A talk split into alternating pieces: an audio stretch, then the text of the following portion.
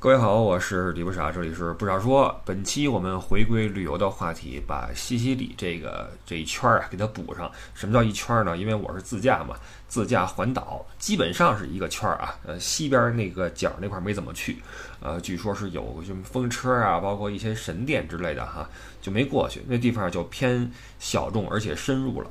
我这边当时掐指一算，过去不是不行，但是，嗯，时间会很紧迫，所以就采取了一个牺牲部分地区的一个方法，呃，但是把西西里呢转了一个圈儿。那西西里，说实话，对这个地方啊心中有愧，因为玩的挺好，呃，评价也挺高，但是这节目做的是稀稀拉拉哈，前一期和后一期的。而且还还还有倒叙的手法哈，先上来先是西西里的最后一天，然后才是一点一点的说到现在才去准备说最后一集哈。那上一期我们说到了杰拉会师跟这儿的一个会面，那第二天，我一早起来我就继续驱车前往了距离杰拉不是很远的阿格里真托这个城市。这个城市实际上我都没有进城，因为没什么意义。它的两大看点呢都在城外，一个是在海边的啊，其实都是在海边。其中一个叫神殿之谷，说是之谷哈，其实也算是一个小高地。一边你能看到阿格里真托这座城市在半山腰啊，在那个耸立。为什么叫耸立呢？很多高楼，那高楼呢，就像有点像我国九十年代那些高的居民楼。北京哈，呃，看上去就新不新旧不旧的，并没有让人想进去的欲望。那另外一边呢，就能看到大海。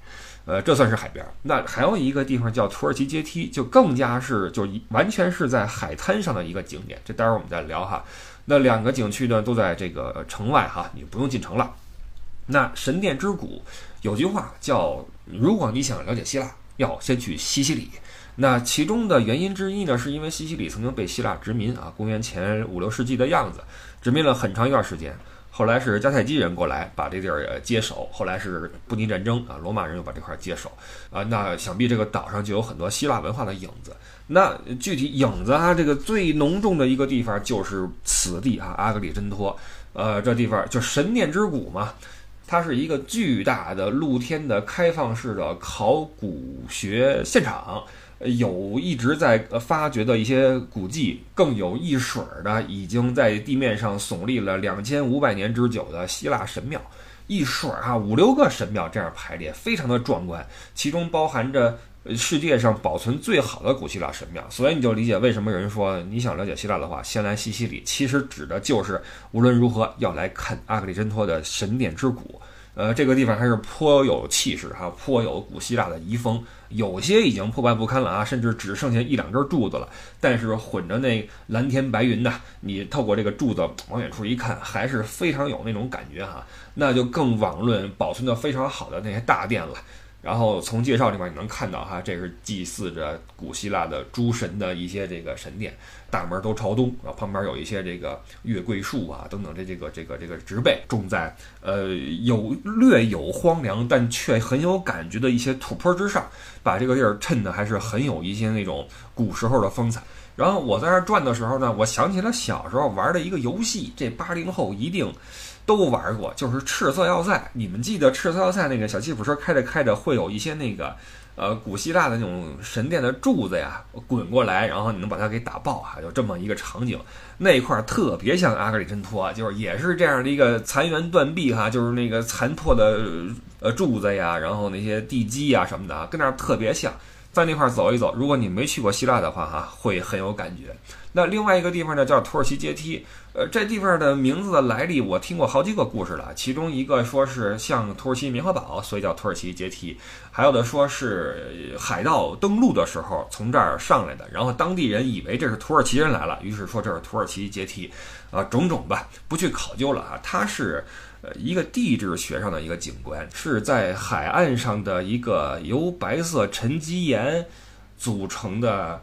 呃，阶梯状的一个小山儿，我这个形容不是很美哈，大家可以上网搜一搜。反正那个那个感觉，视觉感觉很像土耳其的棉花堡，哎，也像那个我们这次云南自驾去过的香格里拉那块的白水台哈。这个世界上还说很多这样的类似的场景。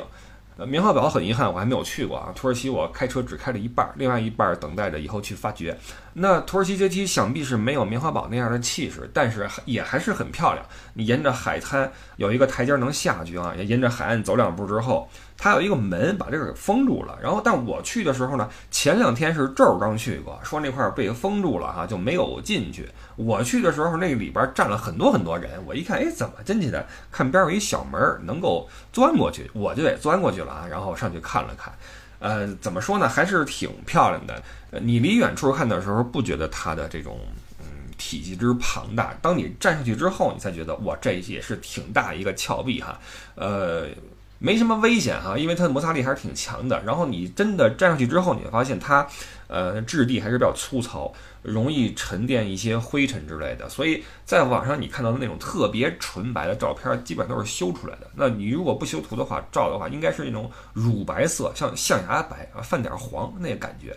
然后在海边嘛，有着大海，有蓝天，景色还是非常漂亮。然后我去的时候，游客也不多，我不知道为什么那人那么少。其实边上有一些度假的那种别墅啊、餐厅什么的啊，几乎没有人。可能是因为是淡季吧，然后在土耳其阶梯上有一些有那么一两个人坐那块儿在那看书，哎，景色还是挺漂亮的，人跟景混在一起哈，啊，照点照片，呃，体验也不错。那阿格里真托这两个地方转完之后，其实也没用很久，然后我就看了看就好了，就不去西边那个地方了，直接就从这个西西里岛的那个地方是属于南端南边的海岸，然后一路上开车开去了西北端的城市，就是。巴勒莫啊，这就是西西里岛的首府了，也是意大利第五大城市。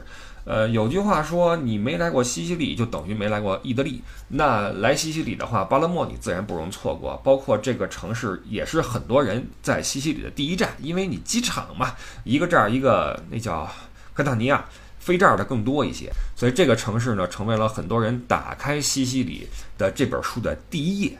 那这一页也确实是非常的多彩啊！我我们之前说过，希拉库萨在我看来是西西里岛最丰富的，在旅游上最丰富的一个城市，有海边，有教堂，有什么遗址哈，有那个呃名画等等的。但是巴勒莫呢，是我感觉西西里岛上最有生活气息的一个城市。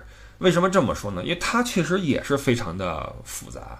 有着很漂亮的以前的建筑，有遗址，也有美食，有夜市哈，然后也有特别破败的地方，让我觉得哎，终于看到西西里的真实的一面了。什么叫真实的一面？因为我们作为游客，你不论你去哪儿的话，你都在景区转悠，对吧？比如说你去巴黎，你在市中心转的话，那卢浮宫啊，什么协和广场啊，埃菲尔铁塔呀。你在这儿转的话，你看不到巴黎或者法国的另一面。但你出了巴黎大区之后，你看到路边的贫民窟，你看到那么多吉普赛人，你看到本地的一些餐馆里面的一些食客，这个是当地的真实的生活场景。那在巴勒莫，我看到了西西里的真实的生活场景，这个也让我理解了，说呃，为什么有人说你不来西西里的话，等于没来过意大利，因为。在意大利的其他地方可能没有西西里这么独特的一个场景吧。说了半天有点玄乎啊，就是你实际上你不论是从文化上，因为我们说过啊，西西里是一个文化特别交融的地方，它不得不有比较强的包容感。但是包容之下就容易藏污纳垢，对吧？各种的，你像黑手党啊，黑手党在巴勒莫的势力就是非常强啊。然后各种的移民啊，从事各种职业的小商贩啊，神秘的这种街头的游走的人特别多啊，都在这个城市里边去混呃混集，所以这城市它既有呃既有旅游业，也有着本地的特色的食品，也有着黑暗的一面。那这黑暗的一面也像也像西西里之于意大利一样，因为意大利你看北部，你东边是维尼托大区，西边有这个啊都灵啊工业区，中间是托斯卡纳啊佛罗伦萨罗马。到了南边，就慢慢的变得小众和不为人所知。那到了最南西西里这个岛，一个岛嘛，本身就孤悬于海外。虽然说那海峡巨近啊，游都能游过去，但不论是历史构成、呃文化构成，它都是跟意大利嗯关系没有那么近的一个地区。所以你可以这么理解：你连西西里都了解了，那么你必然对意大利的了解就基本上就。全面了啊，是这么来理解的。呃，刚才我们说到这个城市的黑手党十分的猖獗。呃，你就像我们现在在我我国啊，有些地方你能看到一些标语啊，说逢黑必打，逢什么什么必抄啊，就这个呃扫黑什么除恶啊，正在行动啊，就这种的。呃我们这次去云南自驾，当地的那个好多那纸杯子上面都写着它扫黑除恶什么的哈，呃，显示出一些决心。那实际上在曾经的西西里也有过这样一个风潮，因为西西里是黑手党的老家嘛，也是黑手党十分猖獗的一个地区。尽管说黑手党在早期成立的时候呢是。呃，对意大利这个民族是有一定的积极作用的，但是之后就开始了一些这个地下的一些这种事儿，都不止地下了啊，地上也开始为非作歹，各种的破坏法律、破坏人民生活的安宁等等的哈。那刚才我们说到哈，很多人坐飞机来呃西西里会在巴勒莫降落，而巴勒莫这个城市机场的名字叫法尔科内博尔塞利诺机场。这是两个人的名字，这两个人都是在反黑斗争中啊，也就是反黑手党的斗争中牺牲的两位法律界的人士。这是在一九九二年，两个人是在一个月之内吧，两个月内先后被做掉。这事儿引起了当时意大利总统的高度重视啊，立刻发表全国电视讲话，我们一定要跟这个恶势力斗争到底。从那之后才开始大力的去抓这个西西里的治安。所以你想，那是九二年，到现在也没多少年啊，可见这个地方真正进入法治社会也没太长。所以很多人都很好奇，说在西西里有没有什么黑手党之类的。据当地人说，据当地的导游说，呃，有，但是你看不见，人家生活在另外一个 level 里啊。不仅是黑手党你看不见，包括那些追踪黑手党的那些便衣，你也不知道在哪儿坐着，可能在街角，可能在哪哪个剧院里边啊，正在盯梢啊。这是西西里的一个呃生活的一部分。另外，在今年年初，我看到过一个新闻，是黑手党被通缉了，忘了多少年了，他已经六十岁了，被通缉了几十年的一个世界 N 大通缉犯之一落网了，在意大利境内落网了。他是在实际上，警方甚至没有他的这个头像，没有他的照片，只有一些手绘的那个图像。抓他的话是非常难，而且他是呃为了防止被跟踪啊。几乎从来不用手机跟外界联络，通常是用那个纸条或者写信啊。想必这哥们儿这个这个笔头子比较不错。那通过监听其他的成员的对话，警察基本上推断出这个人应该是身患癌症。于是从国内正在治疗癌症的 N 多人里边，根据年龄、相貌啊、出没的这个时间、地点去筛来筛去，筛出一个人，最后在境内给他抓获。这人也是十恶不赦啊，这个。手里边有无数条人命，而且甚至在呃做掉了警察局长或者政府大员之后，居然胆敢打电话给警察局表示口头的祝贺，就是这么一个极其猖狂的一个头目哈。今年年初落网了，又是一个扫黑打恶除除恶的一个重大成果。到今年年初还在有这样的事儿发生，你就知道这黑手党的势力哈，并不是说被电影夸张了或怎么样啊，并不是的，在真实中、现实中，他们真的是存在的，只不过跟咱没什么关系哈。咱们上街玩什么的，是我们玩自己的。来说说巴勒莫的玩啊，我也没有在那儿逛太久，我留了两晚在巴勒莫，如果没记错的话，找了个民宿，啊，民宿的那小哥非常的热情哈。啊，他那地儿非常好，在一个教堂的背后，极其的安静。跟我碰面之后，呃，那个我先洗了把脸哈，把行李一放，他说：“来，你过来，我来给你介绍一下怎么玩。”我说：“好呀，你说吧。”这哥们掏出一张巴勒莫地图，看着我，非常严肃，问我一个问题，说：“你准备好了吗？”我说：“什么意思？”他说：“我要给你介绍了。”哇，这一说说了得有个十五分钟，看得出来他是真爱自己家乡啊。各种的拿那笔的圈地图，这块是什么啊？这块你一定要去，这块是本地人如何如何，这条街啊吃饭然后那什么特别好吃，这块啊如果你开车来的话，城外这块你一定要去一趟，如何如何，巴拉巴拉，十五分钟我都后悔没拿那个视频给他拍下来，因为一开始我还聚精会神，后来我都听疲了，我说大哥差不多得了，我去不了那么多地儿，你就把那个必去的几个给我圈出来得了。啊，非常的热情，然后说那个，如果你需要买进城票的话，我这儿也有，如何如何，呃，跟我在那个 Telegram 上加个好友，我说下次来的话啊，找我，我说好嘞，然后我拿着他的地图，当天晚上就去了一个他给我标出来的有着好吃的的，有着好吃的的一个夜市，他说这块有那种 local food street food，我去了，吃那种本地那种炸饭团儿。包括那个海鲜啊，炸的小鱼儿啊，炸的鱿鱼圈啊，各种的美食啊，一劲儿吃。然后那个呃摊儿上的人也很热情，跟我说来这个来这个，拿一盘子过来，上面是只章鱼，等的章鱼在上面趴着。我说这这我明天来，我明天来。呃，其实我没骗他，我是想第二天我有两碗吧，第二天我说我再来，我再干这章鱼。然后我就说我明天我指指章鱼，他就笑了哈，他说好好好。呃，我估计啊，他没当真。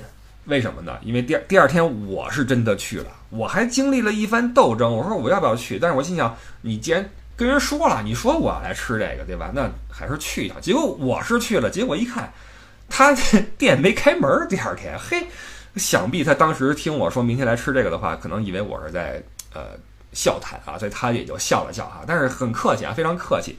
呃，一个小哥，都是年轻人。呃，当天晚上我在那儿吃完之后，就在街上转了转才回去的。实际上，巴勒莫的夜晚非常漂亮，它的那个灯光啊，有一种金黄的感觉。呃，金黄的灯光洒在那些斑驳的墙上，那墙壁很很老旧了，上面还有一些涂鸦，涂鸦有的是一些乱七八糟的现代的一些画，也有一些是画的是比如说宗教题材的哈，也都很漂亮的。呃，有金黄色的光洒在这样斑驳的墙上，映着那些涂鸦。小街上没几个人。你从那儿走去的时候，就只能听到你自己的那种脚步的回声在墙壁间在回荡。然后，你知道那个老城，它那个地板都是那种有点像卵石那样铺成的那种地面嘛？那经过这个长时间的这种摩擦，就已经非常光亮了。那么这个光亮的地面映着那个金黄色的光一洒呀。特别的美，在那夜色中有一种金黄色，淡淡的金黄色在地面上铺满这个道路，我不由得就俯下身去去拍这个照片，然后我发个朋友圈，我说巴勒莫的夜晚有一种贵腐色，什么意思呢？就你喝那贵腐酒，你喝贵腐酒的时候，那个颜色金黄的那种，伴着醇香的味道的颜色，在我看来，那个就是巴勒莫夜晚的颜色，超级的美。这个以前好像节目里有说过，就是一个城市的夜景往往是容易比较美，因为晚上你很多东西看不清楚。那白天的话，随着我进一步的去游览巴勒莫呢，我就发现哇，这城市真的是就像我之前说的比较立体了，就是有好的地方，也有不好的地方。不好不是说它，嗯，起码我没有遇到什么不安全的事儿，或者说比如说对我不友好、不礼貌。我指的不好呢，是它的经济状况的不好。那之前也说了哈，就像西西里至于意大利一样，它这块的 GDP 也是非常的低，呃，就像一个化外之地一样啊，被遗忘的角落一样。呃，来就接着说玩啊，嗯，在巴勒莫我去了一些教堂，比如说主教教堂啊，包括一些小的礼拜堂啊，包括有一个四角广场，这个是大家肯定去过的都知道哈，必去的一个地方，是两条大街的，就那主街的交汇处。这个城市你几乎可以用这个这个交汇处来分成四个区啊，四个象限，一二三四，然后每个乡下有自己不同的特点，有的地方是旅游的比较多，有的地方是那个市场什么的哈。那这个四角广场呢，它是就每一个街角都是一个经过雕饰过的楼的立面，这个立面是弧形的，所以他说是四角广场，其实因为每个角它都做了一个内往内凹的一个弧形，其实更像是一个圆。那这个圆就会具备一定的拢音的效果，所以那块儿总会有一些人在那儿，呃，街头在表演，就是唱一些歌什么的。那除了街头那儿驻唱的艺人之外，我还看到一个哥们儿，一个呃黑皮肤的哥们儿哈，一个黑人朋友，他拉着一小车，车上一个音箱，他拉着音箱，那他还能自己切歌的，改装过的，自己跟那儿一边切歌一边到一个地方，然后切首歌，非常欢快的那种有节奏感的歌曲哈，他那儿啪啪自己跟那街上蹦啊。然后当地的那个意大利人，那个那个学生们呀，年轻人都跟着一起来蹦，包括一些这个，啊，这个一看也是年近中年了，一些大妈呀什么的也过去跟这个黑人小伙在那跳。你知道这黑人他开心起来那个样子很有感染力，你知道吧？然后一路上从这头。跳到那头，我跟着他拍了一段。他又经过了一个呃喷泉，那个喷泉有个外号叫“羞耻喷泉”。这个泉呃不，这个这个这个喷泉的雕塑呢，原本是在意大利的中部啊，佛罗伦萨里边，被这边的一个人给买过来了。呃，因为雕塑上面的这个啊这个人呢，裸露地方比较多，但这很正常嘛，对吧？那可能是南部比较保守吧，所以往这儿一放，当地人一看，哇塞，这玩意儿啊，掩面而逃啊，掩面这太不要脸了。所以就起了个外号叫“羞耻之泉”，呃，有一定的艺术价值吧，你可以过去去去参观一下，就在四角广场边上。那我去的时候正好是有一个学校在那儿，是拍毕业照啊，还是有什么活动的？呃，很放松啊，就是你知道那边的学生们那个都比较放松，然后尤其是当那个那个黑人朋友拎着音箱往那一走，他们就跟那哇跟那一块蹦啊，场面是非常的欢快的，让我看到了当地人生活的那种嗯。悠闲的一面吧，可以这么来说。那这个四角广场的，嗯，这个四个方向呢，呃，我就不细说了哈，大家到时候自己玩的话，可以去看一下哪个方向是什么。呃，那上面的餐馆特别多，包括也有一些卖那种呃小吃的。在西西里，我吃的东西真的是我觉得挺好的。意大利就是本来就是一个比较讲究吃的地方，那到了西西里呢，嗯，就又跟中部不一样。中部的话，你像什么牛排呀、什么面呀，而到了西西里的话，有很多自己的东西、特色的东西，比如说牛肚包之类的哈。我在呃巴勒莫吃了一个牛肚包，哇，太好吃了，又便宜又好吃，当时我都震惊了啊！我真的震惊了。看上去脏兮兮的，从一个大锅里边捞啊捞啊，那汤汤水水的，然后放在面包上一挤，那水啪都流下去了。然后那个左右一折腾，把那个肉给你裹紧了，嘣嘣一拍递给我，我一咬，哇，满嘴喷香啊，那是真好吃。所以我在巴勒莫，我记得吃的是很很 happy 哈，就是每到中午和晚上，我觉得哎又要去吃饭了哈，就就很开心。那玩的话呢，让给我印象最深的是诺曼王宫这地方，大家一定要去。虽然说它离那个四角广场呀距离略远，但是呃走过去的话十来分钟也到了。这地方一定要去，其貌不扬，毕竟也是一千多年了。是你要诺曼王宫嘛，肯定是诺曼人来的时候建的。诺曼人，我们之前说过没有？就是诺曼征服，就是那波人。他们最早是那个北边的斯堪的纳维亚半岛那边的那个、那个、那个民族，后来往南到了法国，从法国诺曼底嘛，从诺曼底去了对岸的英国，建了诺曼王朝。那另外一支呢，就跑到了西西里，建了本地的诺曼王朝。而在诺曼人来之前呢，这个地方原本已经是阿拉伯人的一个宫殿了。而在阿拉伯人来之前，这块也是以前迦太基人的一个宫殿。你就知道这块它就是来了走，走了来，那你就可想而知，这个建筑从那么老远的根基上建过来，那肯定会保留很多过去的风格嘛，也会使得这你看上去就很多，包括巴勒莫主教教堂，那风格非常不统一，一会儿有西班牙风格，一会儿是那个罗曼式的风格，一会儿是那个拜占庭风格，非常的混搭啊，但是不难看。诺曼王宫也是其貌不扬，然后你进去之后，在最开始啊，你也没觉得有什么特别的。呃，有一个特别之处是，它是现在西西里这个怎么说议会的所在地，所以进门的时候安检非常严格。它不像是一个你去景区的安检，像是你去机场的安检。一开始我还奇怪，我说这里边是有什么？瑰宝嘛，当然是有啊，但它其实这个安检防的是你要针对政府做点什么事儿啊，所以这个这个景区这个王这个王宫呢，它是跟本地的议会在一起的。你在一边玩的时候，一边能看到那些政客啊，穿着西服在那旁边走来走去啊，在在说正事儿。那进去之后，呃，就会看到一些那种呃有着非常强的异域风情的那种拱梁啊，那种立柱啊。到了二楼，进了一个小礼拜堂之后，当时就傻了。这一块才是整个诺曼王宫的精髓所在，叫做帕拉提纳礼拜堂。这个礼拜堂，你进去之后，第一感觉哈，就是闪瞎我的狗眼。我那个进去之后，就金碧辉煌，那墙上顶上全都是金灿灿的马赛克贴画。上面是耶稣呀，包括旧约里边的故事啊，什么各种的拉丁语啊，什么希腊语啊。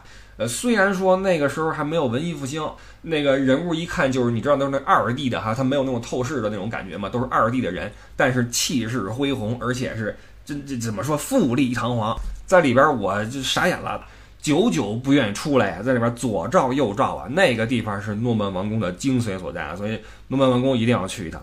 呃，然后我因为在巴拉莫的时间就其实是两晚一天，没有走太多的地方，都在街上溜达了，然后去弄各种吃的哈。这是我对巴拉莫的一个粗浅的印象，没有玩太久。那下次去的话，想必会去更多的教堂啊或者博物馆呀，去开发更多的地方。呃，西西里我相信以后还是会去的，可能会组织自驾吧，我我相信是这样的。那出了巴勒莫，再往后一天呢，我就去了切法卢。切法卢也是很多旅游攻略很推荐的一个地方。这地方有一个切法卢岩，它是海边的一个小城，非常非常小。这个城市你在里面去溜达的时候呢，不觉得它很好看。说实话，我一开始还有点失望。呃，但是呢，当我登上它的切法卢岩之后，哇，我的这种感觉就完全发生了一个变化，一百八十度的一个转变。就是关于切法卢的经典照片，都是在切法卢岩上边。拍出来的，它是在小城旁边的一个山，一个石头山，又高又陡啊，非常的陡，爬上去是真的是花了几把的力气，爬了好久，中间呃不停的坐下来休息啊，真的是很累。但是上去之后，那个景色豁然开朗，你能看到那个那个西西里那个海滩，它那个海的颜色真的是太美了，我觉得无法形容，它是一种带着那种有点像石灰白的那种蓝色，你知道吗？它不是那种纯蓝，不像马耳他似的那种。艳蓝啊，就超级蓝。西西里的很多海岸，尤其是切法卢这边上，它是那种略带一点白色的蓝，怎么形容呢？苍蓝苍蓝的，有这词儿吗？然后呢，因为你在这个岩石上是很高嘛，你是往下看，就会混合切法卢这个城市的那些房子的红顶儿。西西里的这个，你我们知道意大利的房子普遍是红顶儿啊，但是西西里这个地方的红顶儿又跟你像意大利中部的红顶儿感觉不一样。意大利中部的话，它有着呃绵延的丘陵，以及那种矮的灌木，以及骄阳，那是另一种景色。而在西西里这种红顶儿呢，它往往会配着远处那些蓝色的海，给你一种又安静又美的一种感觉，超级美。然后在切法卢岩上面，我就往下看着这个切法卢跟那个海以及边上的那种。小船啊，你知道白色的那种小艇啊，静静的在海边停靠，然后在漂浮，有海鸥飞过，哇，太美了，简直了！我在那块拍了，摇着手机拍了一个短短的一个视频，配上了什么呢？配上了周董，周董的以父之名前面那几句意大利语的那个那个像祷告词似的那个东西啊，我，太合适了，在我朋友圈里面就有，你们应该都看到了哈，我觉得那那简直是太美了。呃，这一趟自驾，我觉得我最美的呃两三张照片，分别出自马耳他的海边是一张，拍的是两个年轻人坐在海边的一个岩石上，然后切法卢岩往下拍的这个城镇跟那个海岸是一张，还有一张是在希拉库萨，我拍的是也是在海边，有四五只白色的海鸟在岩石上面去去停歇。这三张照片是我觉得我拍的最成功的三张哈，我都放在朋友圈里面了。那契法卢岩哈一定要上去，上去之后你就知道为什么这座城市一定要来。尽管说在城市里面走的时候真的其貌不扬啊，其貌不扬，但是切法卢啊，契法卢岩一定要上去。那切法卢之后就剩下全城的最后一个地方了，就是陶尔米纳。陶尔米纳名声在外，朋友们。都说是西西里最美小镇啊，一定要必去的一个小镇，要留两天时间，我就信了，我就去了。嗯，怎么说呢？我留了两晚，住在一个大妈家，大妈很友好，哎，大妈说的非常好的英语。我说，您怎么说这么好的英语啊？她说怎么了？我说您这个跟意大利普遍的情况不一样的。我说你哪儿学的呀？她说我就是学校学的呀，非常的淡然哈。大妈家在那个。陶尔米亚城里面，我车停在外边，然后拎着箱子爬。那陶尔米亚是个山城啊，在上边，我拎着箱子上去，到了人家里边。然后那个，呃，住人家里边有一个好玩的地方，就你能看到他的客厅啊，什么那种摆设、厨房啊，他也很热情，跟我说这个壶可以用。呃，厨房好大呀，客厅也巨大无比。他在给我写那个账单的时候，做那个登记的时候，我在他客厅坐着。当时我好想照相啊，但我不好意思，人这人自己家里边嘛。那个一个很老的那种电视，旁边都是那种老杂志，你知道吗？意大利的老物件特别美，我跟你说，这还不像德国。德国你去了，他在家里边那老物件，你能看到一种厚重感。你知道，你就是德国那种严谨那种那东西倍儿瓷实哈，然后什么的。意大利不一样，意大利那些老杂志什么什么，比如说那个什么比基尼女郎啊，什么赛车呀，就是另外一种古典的美感，你知道吗？带着一种律动的古典的美感，这是意大利。当时我特别想给他们家照相，那老沙发看着可有意思了，但是到了没好意思照啊，这这特别大一个遗憾。呃，住下之后，啊，当时已经是晚上了嘛，因为我是从切法卢过来的。呃，这个我对塔尔米亚的印象非常一般，也有一个原因，就是当天开始天气变得不好了。你们记得吗？我在西西里最后一天，在克塔米亚遭遇了飓风十一级的风。那实际上在塔尔米亚的时候就已经有了一些前兆，那就风啊雨啊就来了。呃，就让我发现这这这这不行啊，这个这不这这对不上他的这个盛名啊，因为塔尔米亚太有名了。你看所有的关于西西里的攻略，塔尔米亚都占非常大的分量。那这个地方我第二天我就打伞出去走了一趟，它就一个主街，实际上就一条街走过去走回来，旁边是一些挺现代的一些店呀。那从他卖的东西你能看出来，这块是游客挺多的。你就有点像哪儿呢？有点像那个德国那个富森新天鹅堡边上那个城市。呃，它在嗯怎么说？德国周边那些地区算是一个大城市，而且因为有游客嘛，所以会卖一些相对来说比较好的，比如说呃一些项链啊。啊，手表啊，或者什么呃衣服呀，档次会高一些，但是跟城市比不了哈。当然，我们作为这个游客，对这个未必感兴趣，我们可能更想看到很美的景色。但是因为阴天下雨，包括那地方太小了，我就真的没能体会到它的美感。然后塔尔米纳有一个那个剧场可以去啊，剧场的话你能看到海边，但是那天我我因为下雨，而且类似剧场我去过很多很多了，我就没有选择再进去。所以在塔尔米纳。呃，我的这种评价可能未必客观，但是你让我打分的话，十分满分，可能我我给个五分，真的，我可能会给个五分。可能太阳出来之后，然后如果我再多走一走的话，会有不一样的感觉吧。呃，交给下次吧，好吧。所以不要相信我的这个评价哈，这个天气的因素太大了。但是很遗憾啊，在塔尔米纳这就是我唯一的体会。然后吃饭的话就在边上的一个披萨店，每次去的话就人特别多，每次去的话点个披萨，然后拿回屋啊自己吃点就就完事儿了。所以它既没有很美的景色，也没有很好的自然景观，也没有像巴勒莫那样的街头的那种呃小吃什么的供我选择，嗯，就很一般啊，非常非常一般，只能说各花入各眼吧，好吧。那这个就是我们西西里游记的，实际上是最后一个地方了。因为塔尔米纳之后的一天，我就开着车，顶着风迎着雨去到了埃特纳火山。火山没上去啊，因为有积雪。下来之后去了卡塔尼亚，就开始了我的西西里的最后一天。那也是全程最戏剧性的一天哈。呃，真的是，现在想想也真的是很感慨。那这一天的事儿已经通过节目在发在了我们的节目里面哈，就是叫西西里最后一天，好吧，这就是西西里游记的全部的这个过程了，并没有说的很细啊，因为很多的教堂的那个细节呀，什么这是谁那是谁啊，也没有去聊。等以后再到那之后吧，再去仔细的看一看。这趟我自己跑的话，毕竟玩的也是没有那么的细啊，毕竟之前已经把那个。